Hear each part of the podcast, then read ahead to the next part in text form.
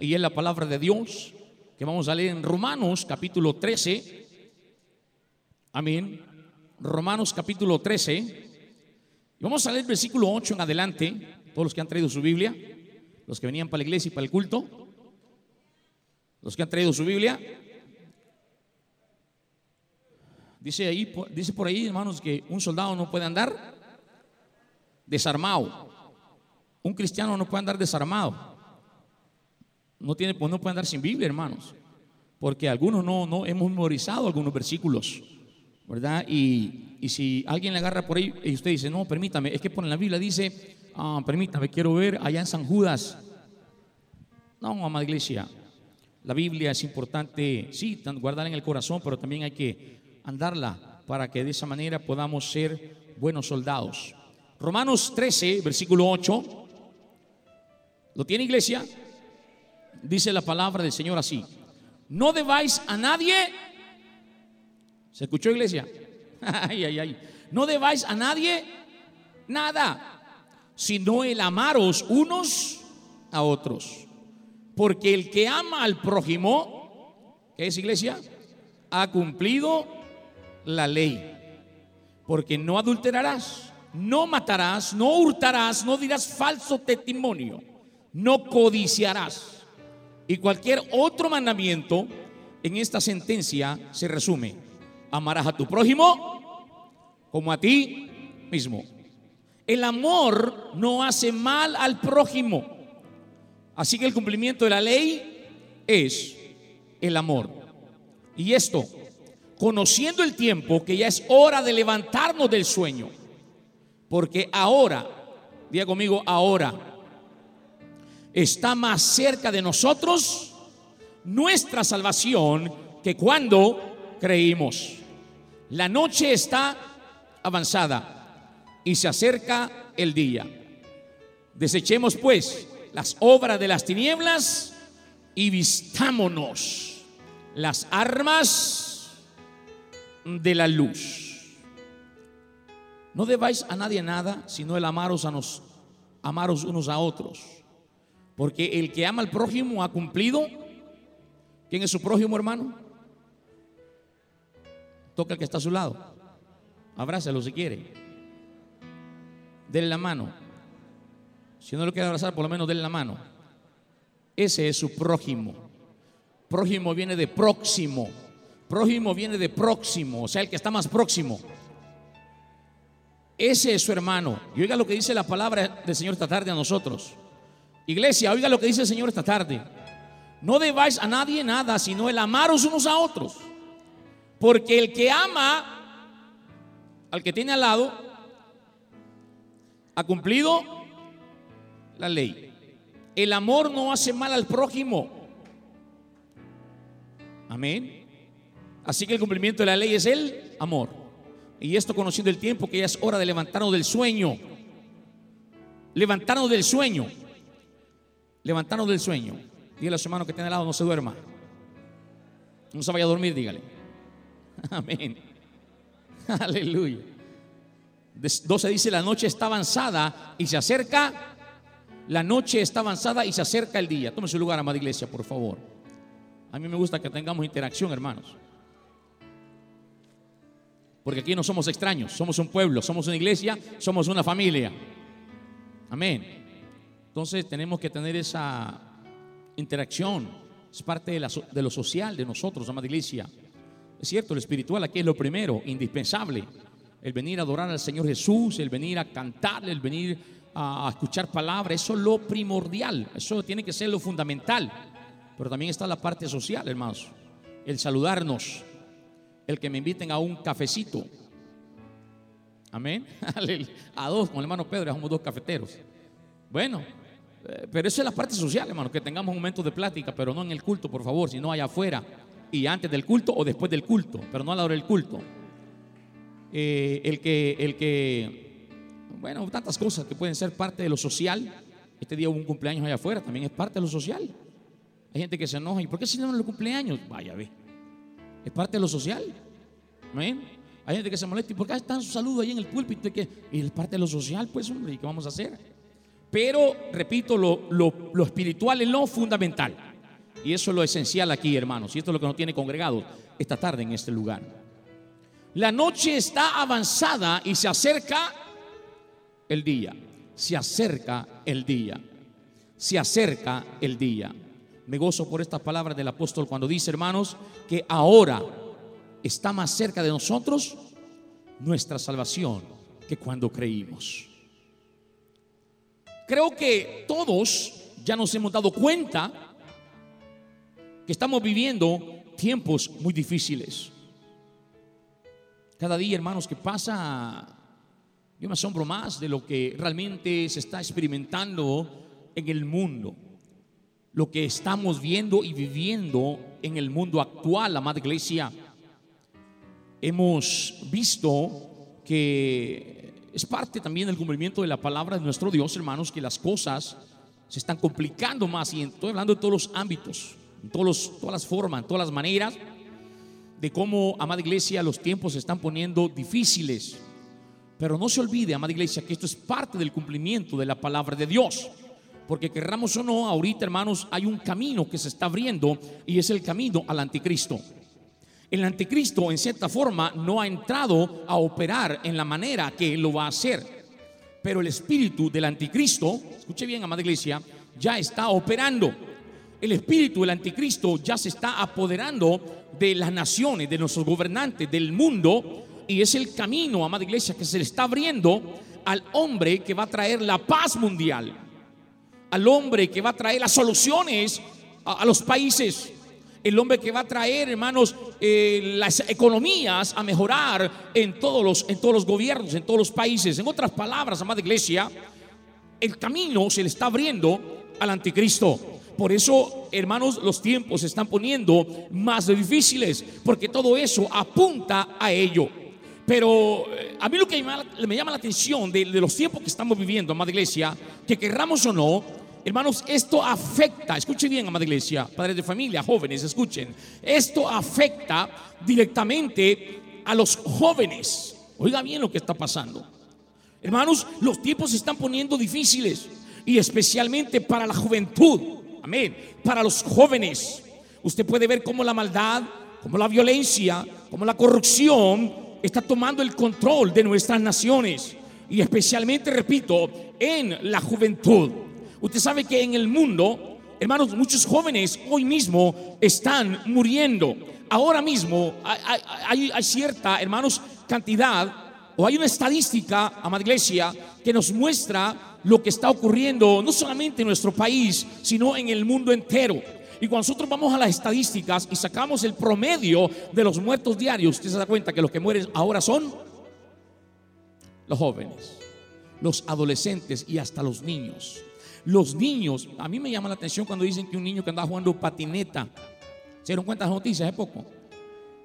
Cinco o seis años tenía el pequeño niño, imagínese usted qué tremendo hermano. Con su hermanita estaba jugando en los columbios. Y de allí, hermanos, el niño desapareció y se perdió. Y a los tres, cuatro días lo encuentran, hermano. Bueno, usted sabe lo mejor. Se da cuenta, hermano, eso no sucedía antes. Antes era noticia que hubiera un muerto. ¿Se acuerdan, ancianos? Como yo. Amén. Antes la noticia era que se muriera alguien. No, hoy la noticia es que nadie se muera. Eso es lo que sorprende ahora, madre iglesia. Entonces usted puede ver, hermanos, como, repito, la maldad en el corazón del hombre, porque esto es maldad realmente, esto es violencia, esto es corrupción, está tomando el control, repito, de nuestras naciones, amada iglesia.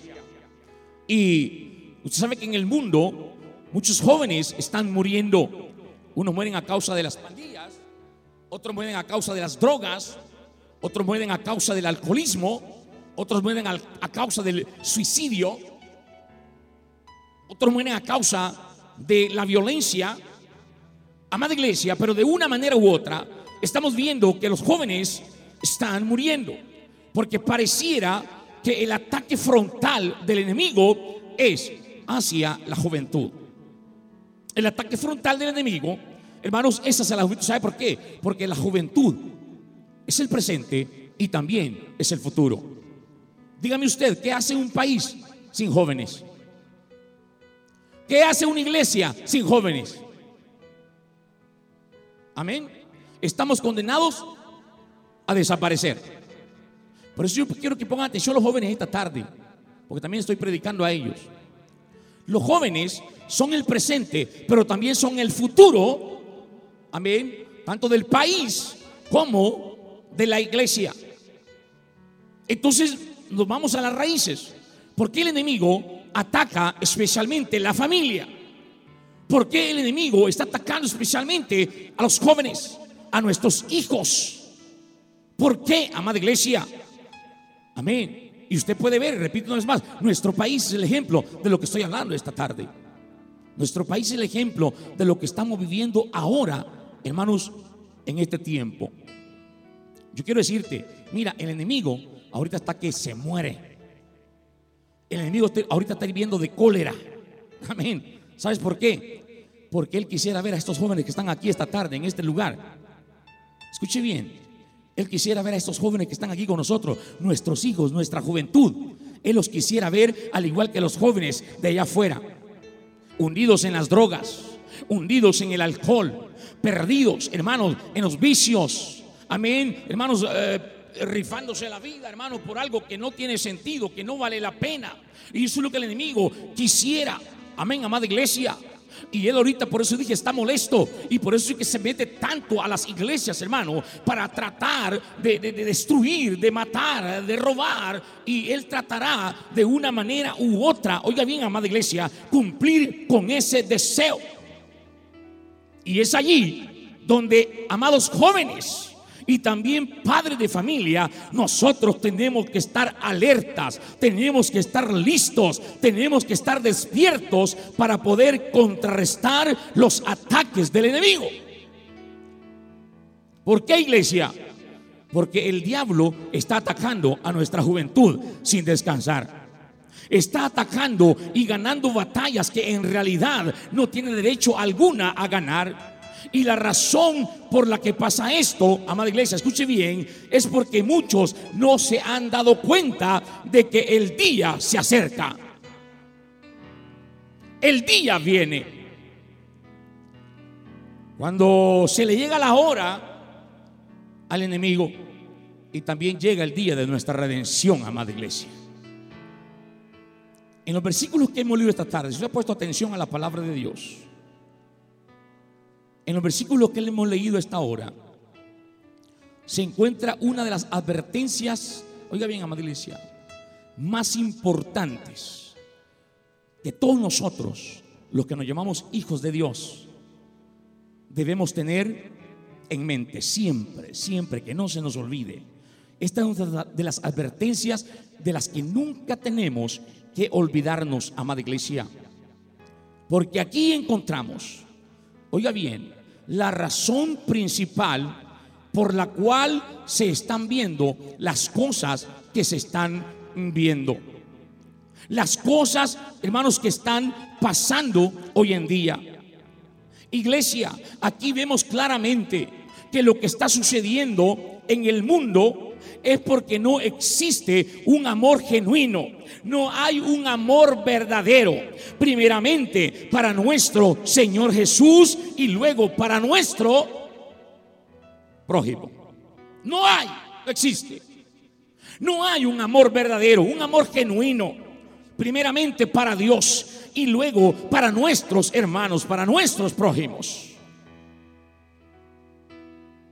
Porque estos dos Iglesia, son los dos más grandes mandamientos que nuestro Señor nos dio. En Marcos 12:29 dice que alguien le preguntó a Jesús y le dijo, oye, ¿cuál es el primer mandamiento?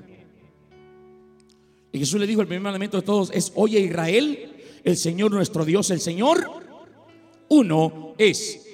Y añade el Señor, y amarás a tu Dios, amarás a este Dios con todo tu corazón, con toda tu mente, con todas tus fuerzas y con toda tu alma. Qué bonito. Pero no se quedó allí. El Señor dice, y el segundo mandamiento es igual o parecido. Cuando le dice, amarás a tu prójimo como a ti. Estos dos son el principal mandamiento, dice el Señor. ¿Se da cuenta, amada iglesia? ¿Por qué? Porque este segundo mandamiento abarca toda la ley de Dios, amada iglesia. Oiga bien, escuche bien. Este segundo mandamiento abarca toda la ley de Dios. Cuando el Señor dijo, amarás a tu prójimo como a ti mismo. Amén. ¿Cuántos se aman a sí mismos? ¿No se aman ustedes, amados hermanos? O sea, ¿a ustedes mismos no se aman? No, hombre, si no se aman a ustedes mismos, ya estamos arruinados aquí, la iglesia. ¿Cuántos se aman a sí mismos? Sí, hermano, nos amamos, ¿verdad que sí? Sí, por eso comemos de galán. Amén. Queremos estar gorditos, hermano. ¿Por qué nos vestimos bien? Porque nos amamos. Yo me amo. Si usted no me ama, es su problema, pero yo sí me amo. Amén, amada iglesia. Pero ponga atención en esto. Así como usted se ama, usted tiene que amar a su hermano. Bueno, no hay amén, pero bueno, así tiene que ser.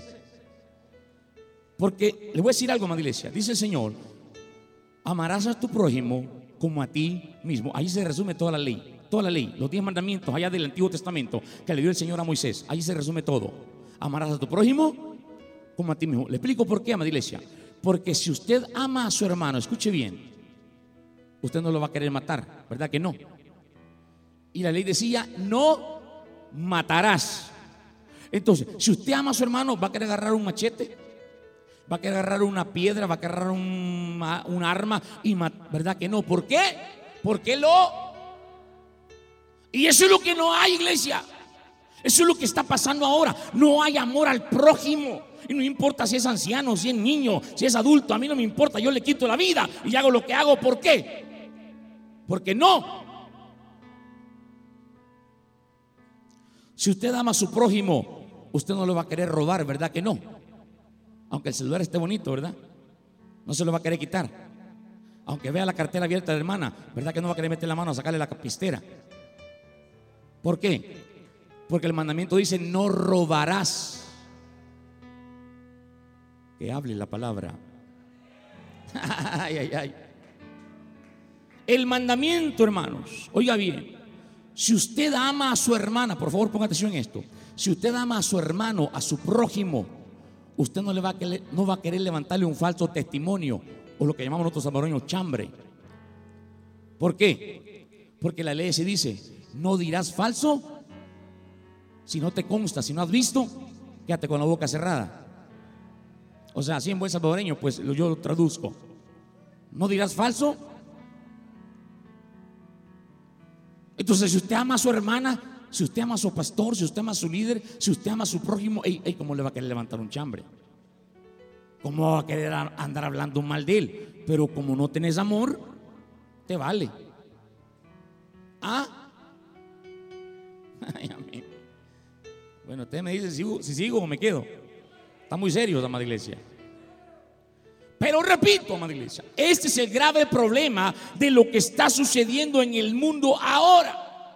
Porque primeramente, repito, no hay amor genuino ni verdadero para el Señor, ni también un amor genuino y verdadero para nuestro hermano o nuestro prójimo.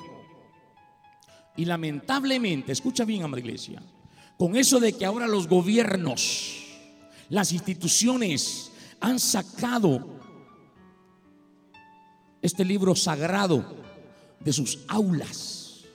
Ahora que el gobierno y los gobiernos, y repito, es el camino del anticristo, esto no es así por así, amada iglesia.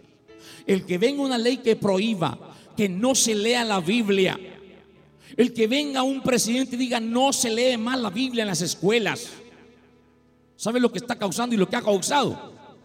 Es esto lo que estamos viendo ahora.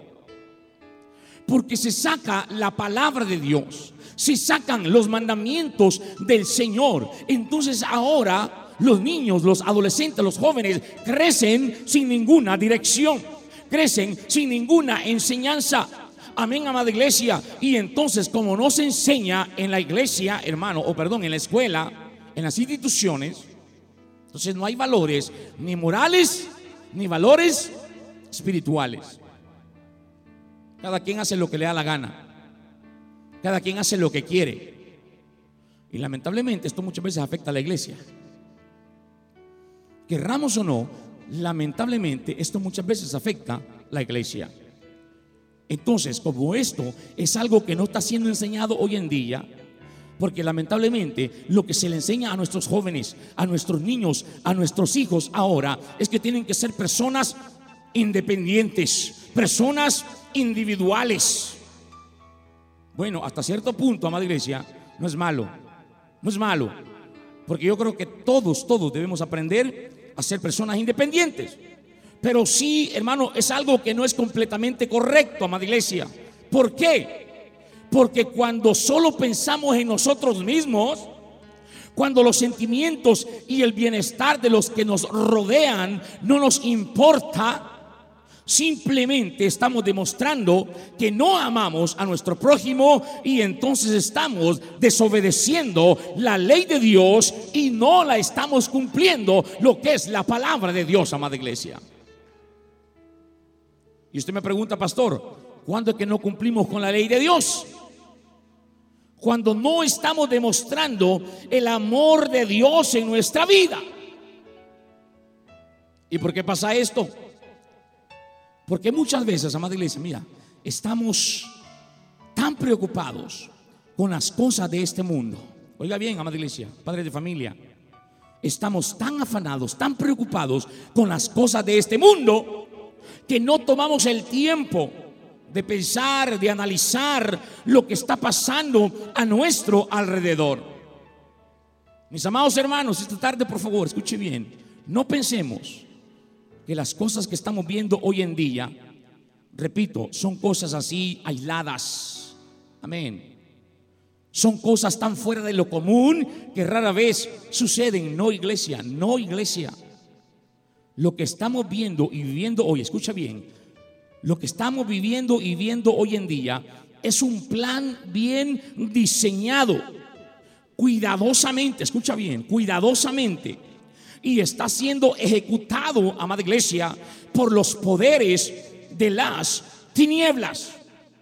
Y es un plan para destituirnos de la gracia de Dios un plan diseñado para que pensemos nosotros que Dios se ha olvidado de su pueblo, que Dios se ha olvidado de sus hijos.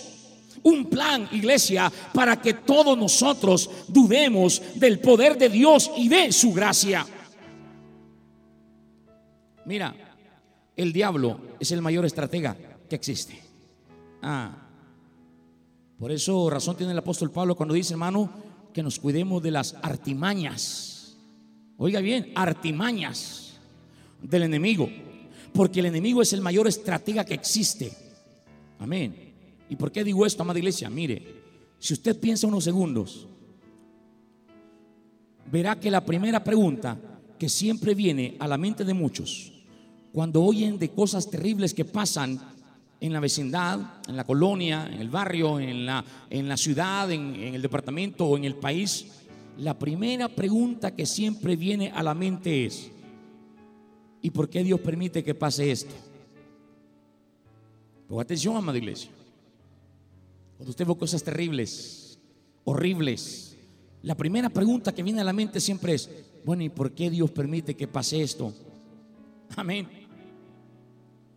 Escuché a alguien decir, hermano, eh, es que si Dios existiera, no pasara esto. Es que si Dios fuera bueno, como dicen ustedes, no permitiera eso. Ponga atención en esto, amada iglesia. Y muchas veces nosotros, los creyentes, los hijos de Dios, podemos caer en esta trampa del enemigo. Porque querramos o no, pues somos humanos, somos sensibles también. Y nos afecta eso, claro que sí. Pero una vez más, repito, amada iglesia, el enemigo es el, el que está detrás de todo eso. Amén. En otras palabras, el plan diseñado y ejecutado por los poderes de las tinieblas está funcionando tal como fue su intención. ¿Por qué? Porque muchas veces nos está llevando a dudar de Dios, nos está llevando a dudar de su poder, de su gracia, de su misericordia. En otras palabras, estamos siendo apartados de su verdad y a veces hasta estamos cuestionando a Dios. Oiga bien, amada iglesia. Y es aquí donde se cumple la palabra que el Señor dijo allá en Mateo 24, 12, cuando Él dijo, y por haberse multiplicado la maldad,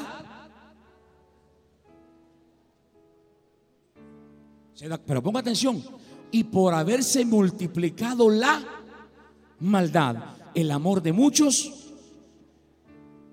es lo que estamos viendo ahora, amada iglesia.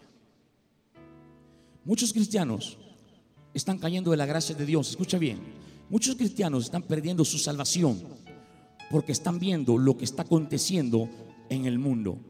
La maldad, repito se ha aumentado, no te puedo dar estadística, pero la maldad se ha aumentado de una forma tan exagerada que hoy estamos viendo cosas que no mirábamos hace 10 años.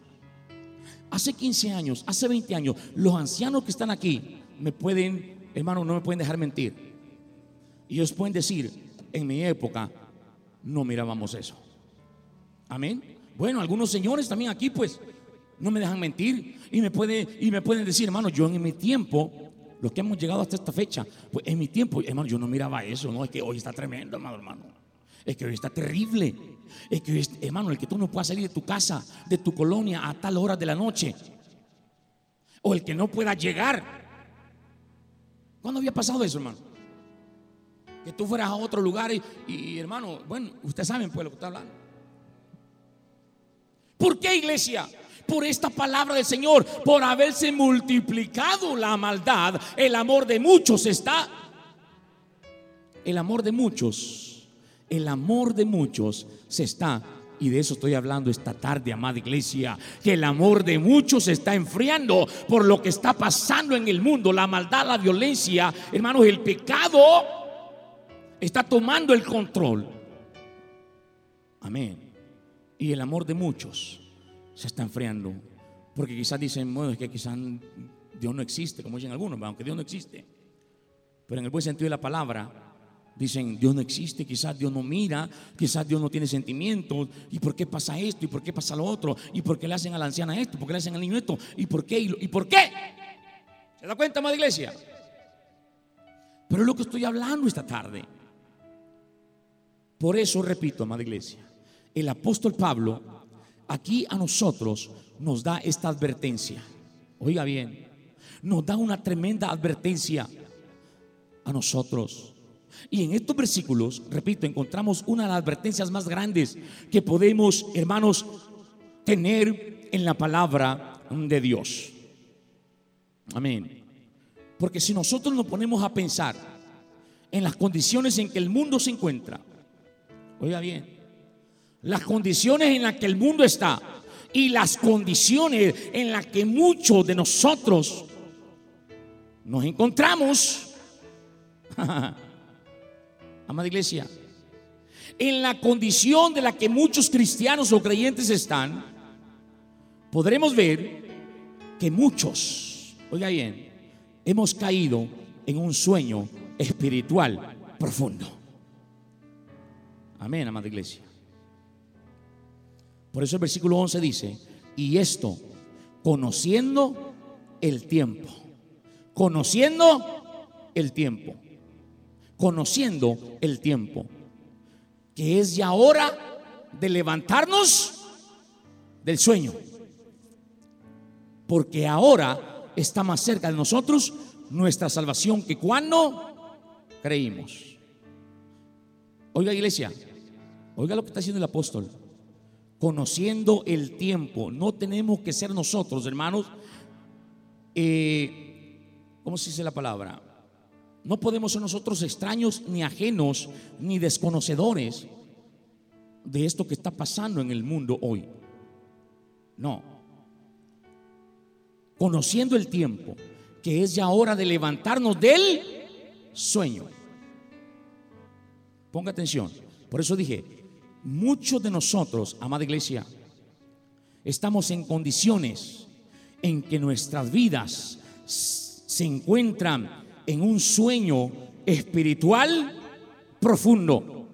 Muchos hemos caído en un estado de complacencia. ¿Ah?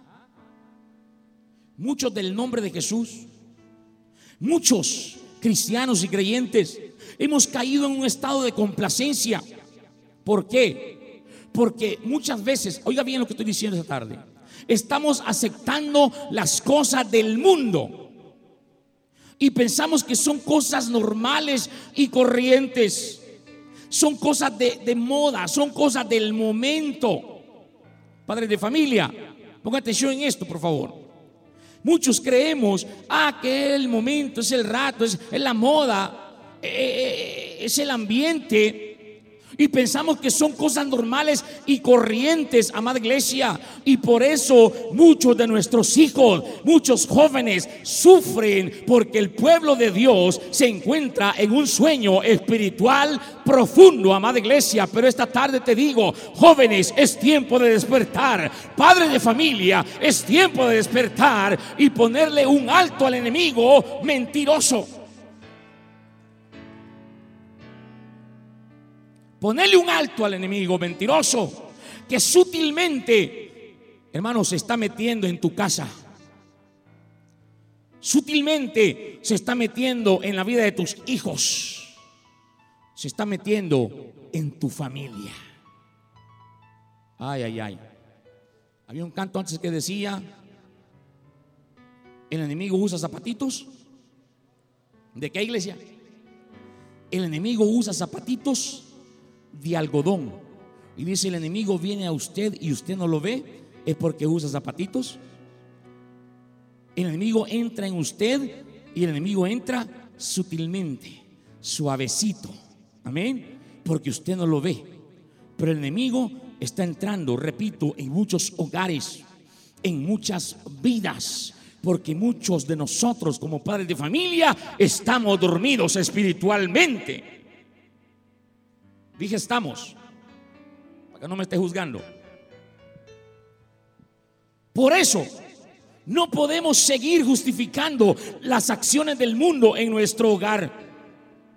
No podemos seguir justificando las acciones del mundo en nuestros hijos, en nuestra familia. No, amada iglesia, nosotros los que estamos aquí esta tarde, los hijos del Señor, los que tenemos el Espíritu Santo y los que tenemos el nombre de Jesús, tenemos que levantarnos, tenemos que despertar, tenemos que tomar la autoridad que el Señor Jesús nos ha dado y comenzar a proclamar salvación, liberación en el nombre del Señor Jesús. Hermano, hermana, padre de familia comienza a pelear por tu familia, comienza a pelear por tu casa, comienza a pelear por tus hijos. Porque si no peleas, el chamuco te lo va a ganar. Porque si no peleas, el enemigo se lo va a llevar. ¿Duele? Sí, duele. ¿Es triste? Sí es triste. ¿Es lamentable? Sí es lamentable. Pero esa es la realidad. Me acuerdo un dicho del pastor Girón y decía, no tiene sentido traer hijos al mundo para dárselos, para dárselos al diablo. No tiene sentido traer hijos educarlos, criarlos, amarlos, tenerlos en la casa y luego que el chamuco se lo lleve bien tranquilo para el infierno. ¿Cuál es el chiste entonces? Amén, amada iglesia. Entonces, ¿cuál es el chiste? No, amada iglesia. Por eso repito, nosotros no podemos acomodarnos, padres de familia, madres de familia. Nosotros no podemos acomodarnos a las cosas del mundo. No podemos, hermano, eh, estar, eh, hermano, eh, en esas situaciones. ¿Por qué iglesia? Porque nosotros estamos en una lucha. Estamos en una guerra, en una pelea. Y lo que dije al principio, que el enemigo tratará de una manera u otra filtrarse, meterse amén, en tu hogar, en tu casa, en tu familia, para tratar de arrebatarte lo que el Señor te ha dado, la herencia que Dios te ha dado, lo que el Señor ha puesto en tus manos, lo que el Señor te ha encomendado. Por eso me gusta la palabra de un hombre que allá en el Antiguo Testamento se paró frente a una congregación y dijo, oh, si ustedes quieren servirle a los dos dioses amorreos, cananeos, a lo que usted quiera, no me importa, pero yo y mi casa vamos a servirle al Señor, porque esto es lo mejor, esto es lo que yo deseo, esto es lo que yo quiero y esto es lo que yo anhelo, yo y mi casa.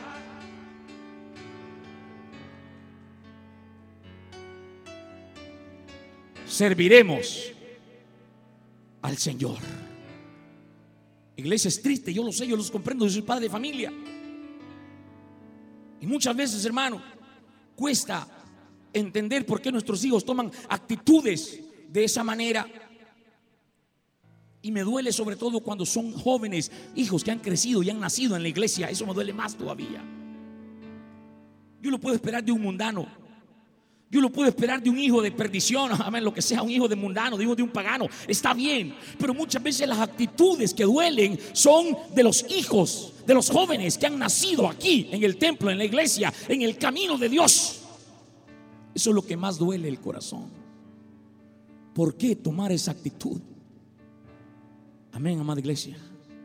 ¿Por qué, queridos jóvenes, amados jóvenes? ¿Por qué? Si lo ideal es que nosotros sirvamos como familia, como padres y como hijos, como hijos y como padres. Amén. Para que nosotros veamos la bendición en nuestro hogar, para que nosotros veamos la bendición en nuestra casa, para que nosotros veamos la bendición en nuestras vidas. Porque solamente así es como vamos a ver, hermano, cumplir en nosotros el propósito de Dios, amados hermanos. Por eso dije, nosotros padres de familia tenemos que levantarnos de este sueño espiritual en que muchas veces caemos. Tenemos que despertar, tenemos que tomar la autoridad que el Señor nos ha dado, amada iglesia. Y comenzar a pelear por mi casa comenzar a pelear por mi familia, comenzar a pelear por mis hijos. Esposos, comenzar a pelear por nuestras esposas. Esposas, comenzar a pelear por, con, por nuestros, no con nuestros esposos, por nuestros esposos. Me iba a equivocar. Porque a veces nos equivocamos, ¿verdad, madre iglesia? Empezamos a pelear, pero con el esposo. La esposa comienza a pelear con el esposo. El esposo comienza a pelear con la esposa. Los hijos comienzan a pelear con los papás. Y estamos muy equivocados, amada iglesia, porque el apóstol Pablo allá en Efesios 6, él dice que nuestra lucha no es contra carne ni sangre, sino contra huestes espirituales de maldad que habitan en las regiones celestes, amada iglesia. Y esos demonios, esos legiones de demonios, son los que muchas veces quieren atacar los matrimonios, la familia, los hogares, los hijos. Pero andamos despistados en esa guerra.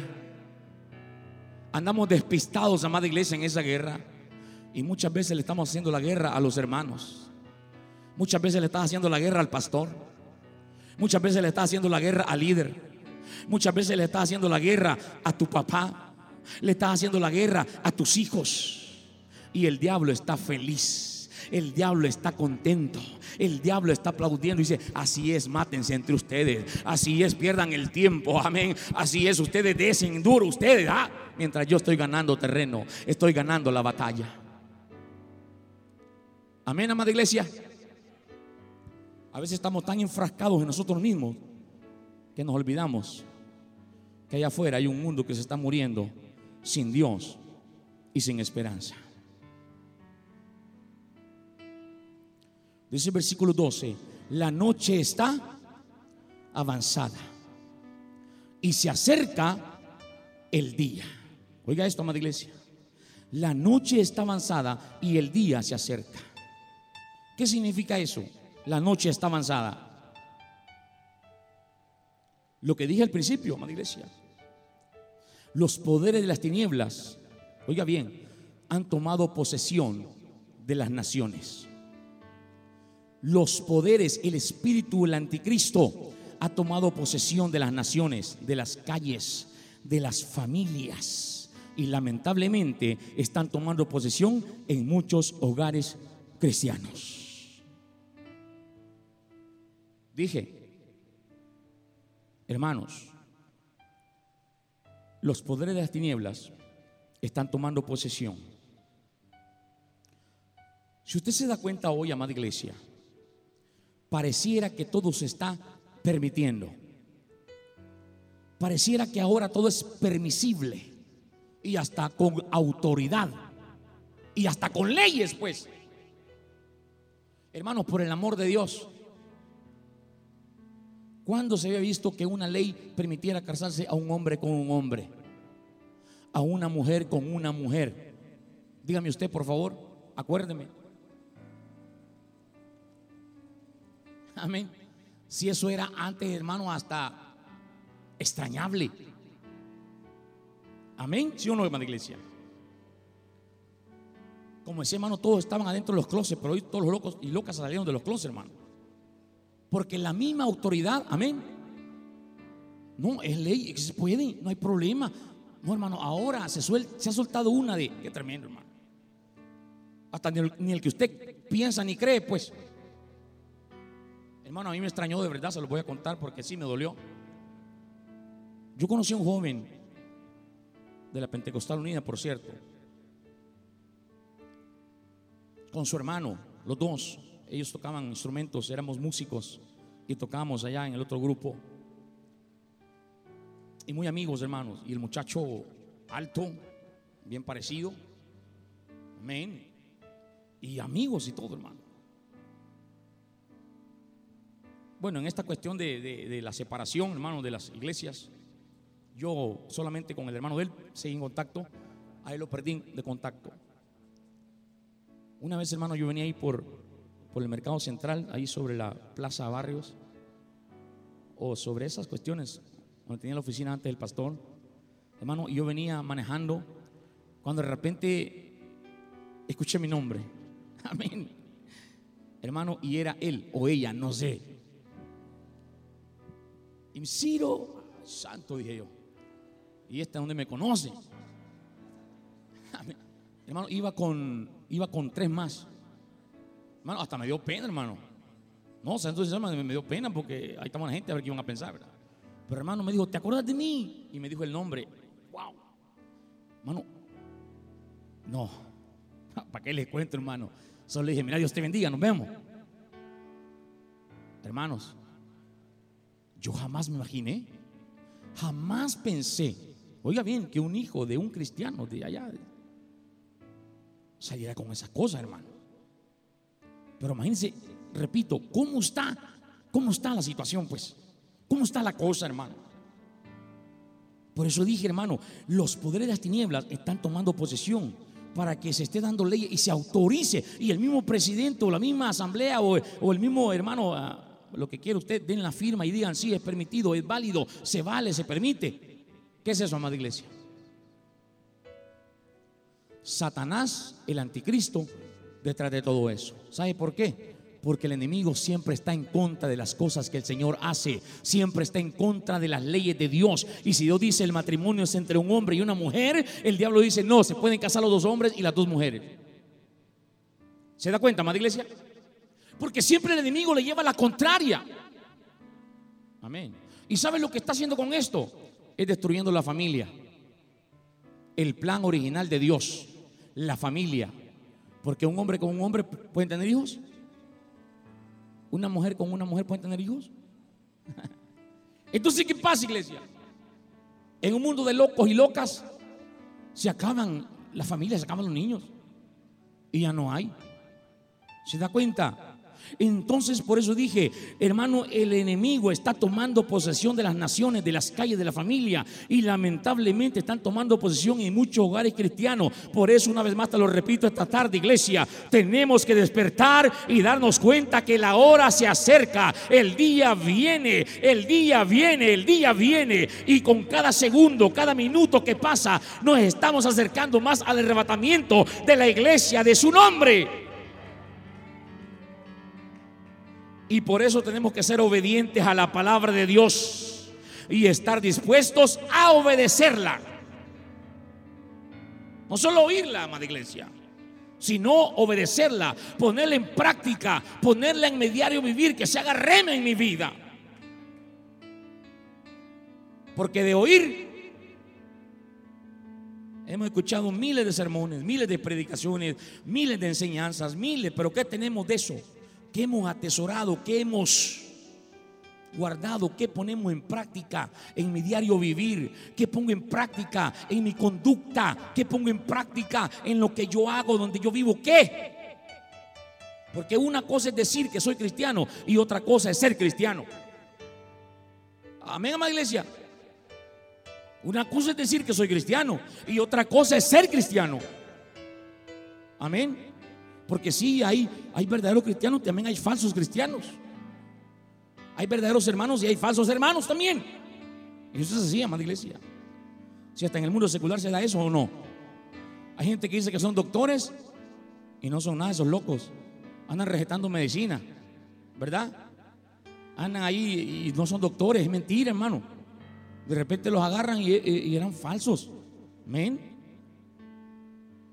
Por eso una cosa es decir, hermanos, que somos y otra cosa es ser que somos. Hoy hay falsos apóstoles. Hay falsos maestros, hay falsos enseñadores. ¿Por qué, iglesia? Porque repito, tenemos nosotros que estar dispuestos a obedecer la palabra y poner en práctica. Iglesia, no podemos dejar que lo que Dios nos ha dado no sea arrebatado de nuestras manos. No, tenemos que cuidarlo. Tenemos que cuidar nuestra salvación. Tenemos que cuidar nuestra familia. Tenemos que cuidar nuestros hijos. Tenemos que cuidar nuestro ministerio. Tenemos que cuidar. Hay un versículo que a mí me llama mucho la atención y dice, ¿cómo escaparemos si descuidamos una salvación? ¿Cómo? No dice a dónde, sino cómo escaparemos si el día que el Señor nos pida cuentas, ay, ay, ay, si el día que el Señor nos llame a su presencia y nos pida cuentas, primero por mi vida, segundo por mi familia, segundo por mis hijos, por lo que Él me dio, me va a pedir cuentas el Señor, padre de familia, madre de familia, el Señor nos va a pedir cuentas. ¿Ah? ¿Y qué vamos a responder? ¿Qué vamos a decir? Fíjese usted, llama la atención en el principio, hermano, cuando Adán y Eva, bueno, mejor dicho, Eva pecó, desobedeció. ¿Sí o no? ¿Quién fue que desobedeció? ¿Adán o Eva? Díganlo, varones, ¿quién desobedeció? Adán. No, hombre, Eva. Eva fue la que desobedeció, hermanos. A Eva se le engañó la serpiente y Eva nos metió en un gran problema, hermanos. Eva nos metió en un gran problema. Pero cuando el Señor llamó a cuentas, ¿a quién llamó? Es otra cosa. Ahí dicen las mujeres, amén. cuando el Señor dijo, hey, Adán, vení para acá. ¿Dónde estás tú? No le dijo Eva, no. El Señor le llamó a Adán, porque el responsable de ese hogar allá en el Edén era el hombre. El hombre, el hombre es el sacerdote, el hombre es el pastor, el hombre es el ministro de la casa. ¿Se escucha, mujeres? El hombre la cabeza. Entonces Dios le dijo a Adán, vení para acá, vamos a arreglar cuentas. ¿Qué pasó? No, pues tú, la mujer que tú me diste, la regó, pues no, no, ¿cómo que es así? Y la mujer, no, ¿y qué pasó, Eva? No, pues la serpiente, y todo echando de la culpa, ¿verdad? Y la serpiente, no, pues la suegra de Adán no tenía suegra. Amén, porque todos querían pues, echar la culpa unos a otros, hermano. ¿Se da cuenta, madre iglesia? Entonces el Señor nos va a llamar cuenta a nosotros, sacerdotes de la casa, padres de familia. ¿Ah? Pero esta tarde quiero declararte algo. Esta tarde quiero decirte algo. Satanás no tiene poder ni autoridad para poder entrar en nuestra casa porque Él va a tratar de derrotarnos, de destruirnos, porque ese es el propósito y el trabajo de Él, porque la palabra de Dios dice, Él ha venido a matar, robar, destruir, y eso es lo que está haciendo en el mundo y lo querrá hacer en nosotros también, pero no se te olvide, amada iglesia, que mayor es el que está con nosotros que el que está en contra de nosotros, mayor es el que está con nosotros que el que está en contra de nosotros, tenemos el poder, tenemos el poder, tenemos el poder, declare, yo tengo el poder, yo tengo el poder, yo tengo el Espíritu Santo y con el Espíritu Santo vamos a destruir fortalezas en el nombre del Señor Jesús. Vamos a derribar muros, vamos a derribar murallas, todo aquello que quiera, hermano, meterse y derruir. Oh, iglesia, tenemos el poder. Por eso tenemos que pararnos firmes. Tenemos que levantarnos, iglesia. Tenemos que tomar autoridad.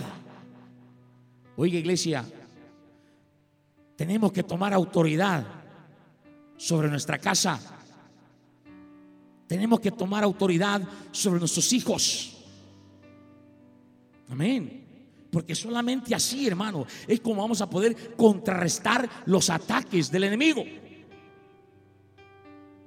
Padres de familia, Pongámonos listos en eso, hermanos. Yo felicito a los padres de familia que hacen el esfuerzo, que se preocupan por sus hijos. Los felicito, hermanos padres de familia. Los felicito. Y yo veo cómo se preocupan porque su hijo vaya a una buena escuela, a una buena universidad, porque su hijo quizás logre un buen empleo. Gloria a Dios, hermano, y lo felicito por eso, hermano. Pero recuerde que hay más que eso. Nosotros como padres de familia también tenemos que preocuparnos por la vida espiritual de nuestros hijos, amados hermanos. Nosotros también como padres de familia tenemos que prestar atención en la vida espiritual de nuestros hijos. Amén. Porque muchas veces me llama la atención, amados hermanos, que cuando hay actividades de jóvenes, yo siempre veo un poquito de jóvenes. Cuando a mí la cantidad me dice que son más. Y yo felicito a la directiva de jóvenes por el esfuerzo que hacen, por lo que se preocupan. Pero la, la, directiva, la juventud, el pastor no puede hacer nada si los padres no apoyan a sus hijos. Y sobre todo en lo espiritual. A mí me da tristeza muchas veces, aún me ha dado ganas de suspender el culto los sábados, siéndole sinceros. Hasta me han dado, ganas, han dado ganas de suspender el culto los jóvenes. Siendo sincero, hermano. Cuando yo veo que hay cuatro o cinco jóvenes cuando se empieza el culto. Me dan ganas de llorar. y anda allí corriendo también a la vez. Y yo digo, ¿los padres dónde están? Con sus hijos a esta hora. Siempre he dicho, un buen padre de familia, un buen sacerdote de la casa no dicen, hijo, alístense, me vayan para el culto, miren en la hora. Y vos, papá, ¿qué te va a quedar haciendo? Me cambiando el partido, hombre. El culto es de jóvenes, de ustedes, y te vayan ustedes, hombre. Y vos, papá, ¿qué vas a hacer? Ah, ya voy para Metrocentro, voy a vitrinear. Mamá, y vos que vaya, me voy a dormir, estoy cansada. Ahí ustedes váyanse para la iglesia. Y los bichos dicen que vienen para la iglesia, pero aquí no aparecen. Van para otro lado. Pero como no hay una supervisión de los papás, amén. Y otros se vienen. Y ya los vi. Muchos se preocupan por comprarle un buen celular a sus hijos. ¿Ah? Muchos se preocupan porque los, hijos tengan la mejor computadora, la mejor tablet. Pero le ha comprado una Biblia. Mire, los jóvenes andan sin Biblia ahorita, mire. No es culpa de ellos, de los papás, no le compran Biblia. Hay varios que no andan Biblia. Pero el celular no lo dejan. Eso es lo raro.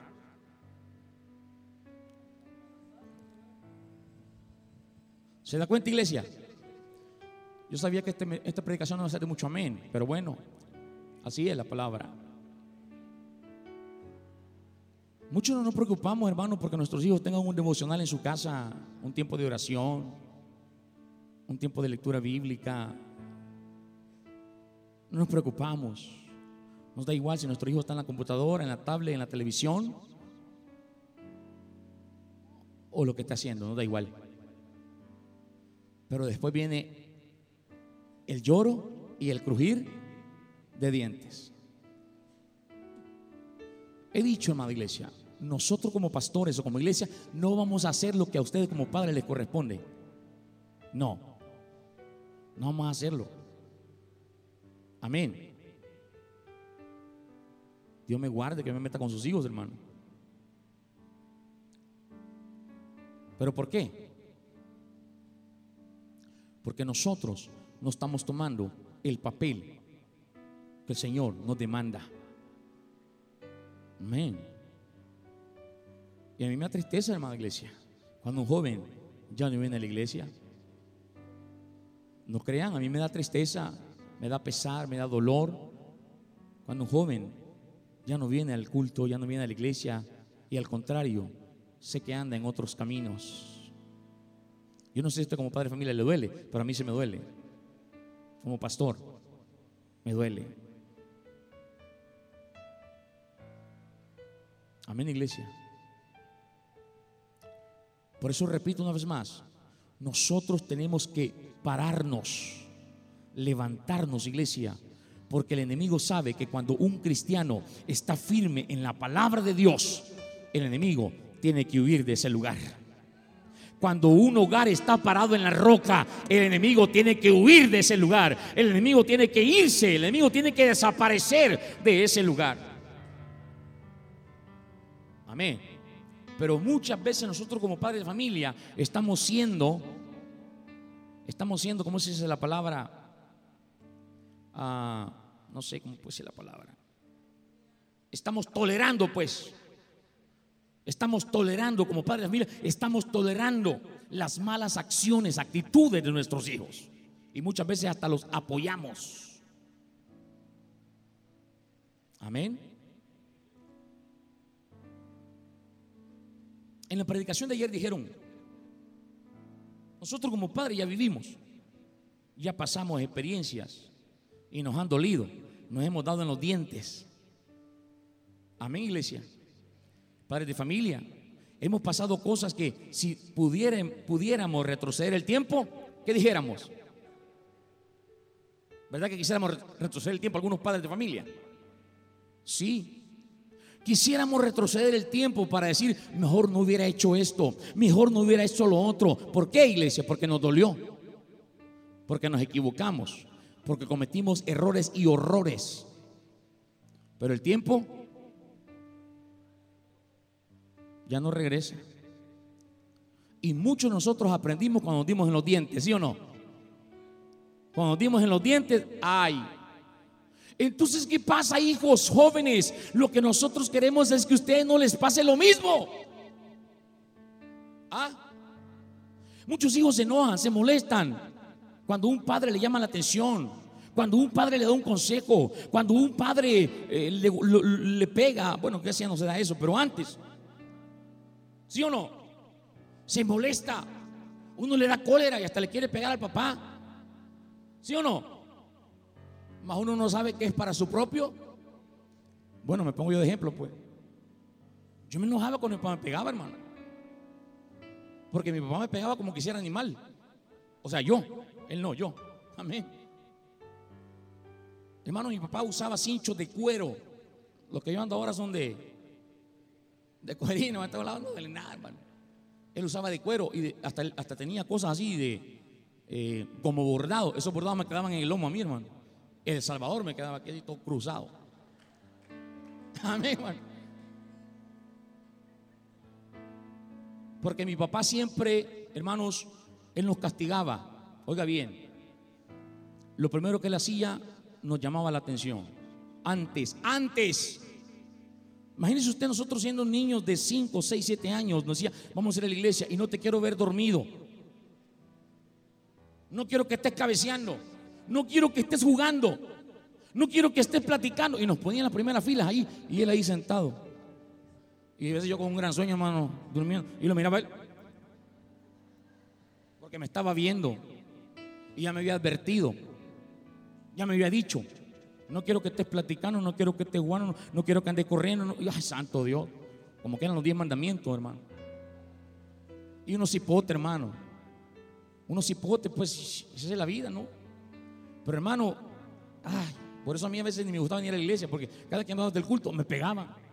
Porque siempre hacía algo. Hermanos, y mi papá me daba, y una vez le conté 30, lo que le conté, 30 cinchazos creo que fueron. No sé, pero me agarró. Y todas las veces era así, hermano. Mi mamá y mi hermana se metían por mí y también se la sonaba a ellas. Amén. Porque mí la va a matar, la va a matar, porque me agarraba con todo. Y después que me pegaba, hermanos, oiga bien, quizás sentía que él, él sentía que quizás a mí ya no me dolía, hermano. Amén. Entonces se hizo un, se hizo un chilillo, le decimos nosotros, ¿verdad? De eso de corriente, hermano, de tres. Y con un nudito abajo, con nuditos abajo. Ay, hermanos. De eso me daba tres nada más. No, dos me daba de esos, hermano. Santa dormida iglesia. Me daba dos de esos, hermano, pero me sacaba sangre, me reventaba, hermano. Y ahí está mi mamá de testiga. Mi mamá lloraba. Me daba dos de esos, hermano. Y no teníamos que llorar. No teníamos que llorar. Y solamente mi hermano machucaba los dientes, hermano, y me iba para mi cuarto a revolcarme en la cobija, porque no tenía que llorar. Si él me escuchaba llorar, me llamaba otra vez. Y él se quedaba sentado en la sala, hermano. Amén. Y yo decía, ay, algún día me lo va a pagar. Amén. Nada, pues es que no es tonto, iglesia. No, y lo que le digo, porque uno cree que lo hacen porque lo odian, porque no lo quieren. A la bayuncada de los bichos, va. Mas no sabía que era mi medicina, madre iglesia. Y eso me decía él, te guardo tu medicina. Y me acuerdo, ya me acordé, así me decía, te guardo tu medicina. Porque de mano, él no andaba corriendo tras nosotros. Así como después de ahora, usted le quiere pegar, tiene que estar corriendo por toda la casa. Y si lo agarró, le pegó, y si no, pues. No, y decía, venga para acá, venga, arrodíllese. Imagínese, está arrodillando, mi hermano. Arrodíllese. Y ahí arrodillado, mi hermano. Y, ¿Te acordás que te dije esto y esto? ¿Y qué le decía? Sí, sí, ah, va tu medicina, ahí va tu medicina. Gracias por esa medicina. Gracias a mi Padre por esa medicina. Gracias a mi Padre por esa medicina, amada iglesia. Porque eso es lo que me tiene aquí de pie todavía, amada iglesia. Eso es lo que me apartó de los malos caminos. Eso es lo que, me, hermano, me hizo sacarme quizás del rumbo que yo iba. Le doy gracias por eso, por la medicina. Y no tenía que llorar a la iglesia. A, los 10, 15 minutos de estar sentado en la sala me decía, Ciro, otra vez, decía yo. Vení para acá, sentate. Y me sentaba a la par de él. ¿Estás enojado? ¿Y cómo le decía que sí? Amén. No. No, que estás enojado, decime, estás enojado. No, no estoy enojado. No estoy enojado. Y ella me decía, es que mira, hijo, esto es para tu propio bien. Vos ahorita no me entendés. Vos ahorita no comprendés. Cuando seas papá, entonces Y sí entiendo ahora, hermano. Una vez pensé llegar que era adoptado yo, hermano. Porque ojalá a mí me pegaban. Mi papá empezaba por mi hermano Reyes, de ahí por Rosita y de allí por mí. Era el tercero. Y a Chito nunca le pegaban a mi hermano. Por eso creció más que nosotros. No sé por qué no le pegaban. Porque él siempre estaba orando se iba a orar cuando nos pegaban, cuando nos castigaban. Como él era el último, entonces cuando empezaba por Reyes, ¿verdad? Se estaba un rato con él, y, ya cuando, gran Nachito, y aquel estaba de rodillas ya orando. Ya no le pegaban a mi papá porque le, pesaría pegarle que estaba orando. Entonces a él nunca le pegaron. Pero amada iglesia, eso es lo que los jóvenes no entendemos a veces. Eso es lo que los hijos no entendemos a veces. Que es medicina, para nuestra vida. Es medicina para nuestro cuerpo, amada iglesia. Es medicina para nosotros porque los padres de familia no quieren que te vaya mal en la vida. Los padres de familia no quieren que te vayas en los dientes, amada iglesia. ¿Se da cuenta? Ahora, por eso, amada iglesia, repito, nosotros tenemos que estar alerta, padres, y ver el trabajo del enemigo. Y para terminar esta tarde dice, la noche está avanzada y se acerca el día. Desechemos pues las obras de las tinieblas y vistámonos las armas. Desechemos pues la obra de las tinieblas. O sea, despojémonos Amén, iglesia. Oiga, iglesia, para poder tener la victoria, para poder tener victoria en nuestra vida, tenemos que dejar atrás las cosas del mundo. Amén. Tiene que haber en nosotros un arrepentimiento genuino, un verdadero, un cambio de mente. Escuchen por favor lo que estoy diciendo. Para que nosotros podamos ver la victoria, oiga esto, tiene que haber en nosotros un arrepentimiento genuino y verdadero. Si no, jamás, escúchame bien lo que estoy diciendo, jamás, jamás vas a ver la victoria en tu vida. No vas a ver tus planes cumplidos, no vas a ver tus sueños realizados, no vas a ver tus metas terminadas, no vas a ver nada. Si en ti no hay un verdadero arrepentimiento genuino, o sea, un arrepentimiento es un cambio de mente, es un cambio de comportamiento, es un cambio de actitud, es un cambio de acciones. Porque ese es el verdadero arrepentimiento, cambiar. Diga conmigo, cambiar. Como dicen por ahí, arrepentimiento no es cuando usted llora, arrepentimiento es cuando usted cambia. Porque cuántas lágrimas se han derramado aquí, aquí, aquí. ¿Cuántas lágrimas se han derramado? De gente, ay Señor, perdóname si voy a cambiar.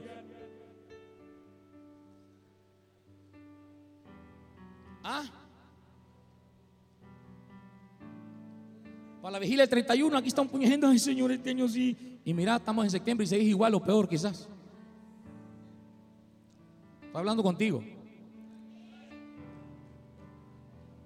Amén. Si usted dice que por mí lo está diciendo, por vos lo estoy diciendo. Porque arrepentimiento no es cuando lloras, hombre. Arrepentimiento es cuando cambias. Y muchos aquí necesitamos arrepentirnos. Muchos aquí necesitamos cambiar. Amén. Sí. Necesitamos dejar el viejo hombre, la vieja mujer o la mujer vieja, como usted quiera. Dejamos, tenemos que dejar eso, hermanos, y vestirnos con las armas de luz, ponernos la armadura del Señor. Él nos ha dado armas para combatir en contra de nuestro enemigo. Porque vuelvo a lo mismo y remarco otra vez, segunda de Corintios 5, 17, de modo que si alguno está en Jesús, pero de modo que si alguno está en Jesús, ¿qué es iglesia? Nueva criatura, porque las cosas viejas, aquí todas son hechas. Pero ¿cómo vas a decir que son nuevas criaturas si seguís con las mismas cosas? ¿Ah? Tenemos nosotros que despojarnos, desechar. Amén. Desechar las obras de las tinieblas del mundo y vestirnos con las armas de luz. Pongámonos esa armadura, amada iglesia. El Señor nos ha dado armas para combatir en contra de nuestro enemigo. Y decía al principio, esta es un arma poderosa, amada iglesia. La Biblia, la palabra de Dios, es el arma más poderosa que nosotros tenemos en contra de nuestro enemigo. La palabra de Dios. Tenemos también la oración. Amén la oración, el ayuno, la alabanza y el arma más poderosa y eficaz, la palabra de Dios. Pero ¿qué pasa, iglesia, con nosotros ahora? Son cosas que las hemos dejado, ¿sí o no? Y he estado remarcando el lunes, lo dije, lo dije el miércoles y lo vuelvo a decir ahora. Hay cosas que han cesado en nuestra vida. Se me quedó grabado eso el hermano presidente en la predicación del sábado que en Sara ya había cesado la costumbre de las mujeres. Ya no había, ya no tenía. Amén. Y dijo él, muchos no recibimos o no tenemos porque en nosotros ha cesado ahora el que iglesia, la oración, el ayuno, el congregarnos, el alabanza, la adoración genuina y verdadera a nuestro Dios. Ya no hay. Amén. Ya no estamos orando, hermano como orábamos antes. Ya no estamos orando como orábamos antes. Ya no estamos, hermano, congregándonos como nos congregamos antes. Ya no estamos cantando como estamos. Ya no hacemos nada más. ¿Por qué? Porque todo ha cesado. Todo se está acabando. Ah, pero la iglesia quiere victoria. Ah, pero la iglesia quiere crecimiento. Ah, pero el hermanito quiere que el Señor le responda a sus peticiones. Ah, pero la hermanita quiere, quiere bendición material y espiritual y quiere sanidad. Ah, sí, la iglesia quiere. Amén. Pero ¿qué estamos haciendo pues para eso? ¿Qué estamos haciendo para que eso pase?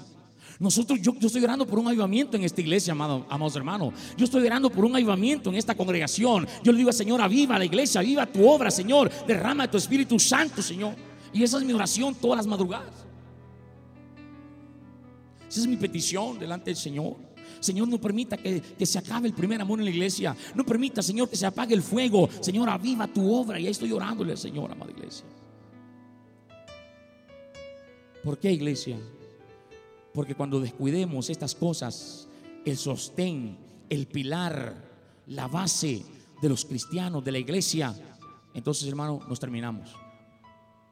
Nos acabamos. Por eso, hermanos, esta noche o esta tarde, yo le pido a los padres de familia que de verdad tomemos cartas en el asunto. De verdad, amados hermanos, padres de familia, velemos por la salud espiritual de nuestros hijos. Pongamos atención. Pongamos atención, hermanos. Mire, muchos de nuestros jóvenes, gloria a Dios, los felicito. Muchos de nuestros jóvenes son buxos. Amén. En la tecnología. Son listos en la ciencia. Son listos en las redes sociales. Wow. Yo antes puedo poner algo ahí. Los hipotes destraban y destraban y yo creo que hasta hackearon ya al dueño de, de Facebook. Porque son buxos, hermano conocen de computación, de internet, de tecnología, de ciencia, de, saben de fútbol, wow. Pero la gran mayoría de nuestros jóvenes desconocen de la palabra de Dios. Pero la gran mayoría de nuestros jóvenes, palabra de Dios. Amén. Hagamos una prueba ahorita si quieren. Voy a parar a un joven y le voy a pedir un versículo bíblico de la Universidad de Dios. ¿Listos, jóvenes?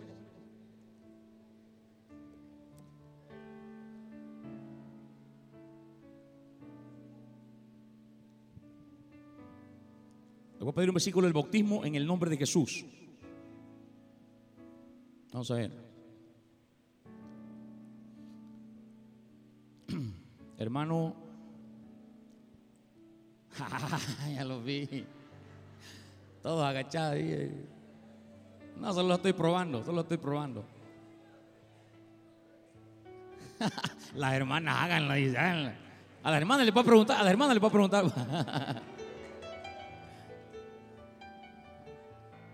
Amén. ¿Qué dice Romanos 9:5?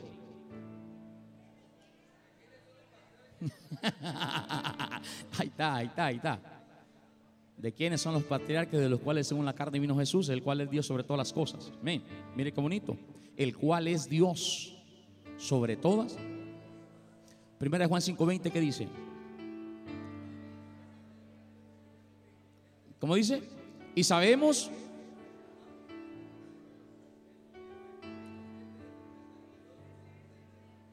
Gálatas 3:20, ¿qué dice? Gálatas 3:20 que dice,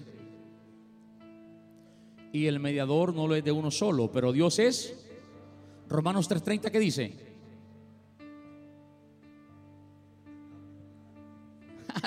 Son versículos de la unicidad, hermanos. Son versículos de nuestra fe, de nuestra doctrina, de nuestra enseñanza. ¿Se da cuenta? Que si un trinitario, un dualista, un politista me para ahí, mire, ¿usted cómo me prueba que Jesús es Dios? Dígame, vamos a ver dígame por lo menos tres versículos y usted se queda, ay, ay, ay, sí, me agarraron. Iba saliendo del culto, iba saliendo de la iglesia. Ay, ¿qué le digo? ¿Qué le digo? Un versículo de la Biblia, ilumíname, Señor. Si no has estudiado nada, no sabes nada, te va a iluminar el Señor. El Señor te va a recordar. El Señor te va a recordar. Pero si tú lo tienes, amén, iglesia. ¿Se da cuenta? Entonces es allí el punto exacto, el punto clave, hermanos, donde muchos de nuestros jóvenes hijos son presas fáciles de las artimañas del enemigo.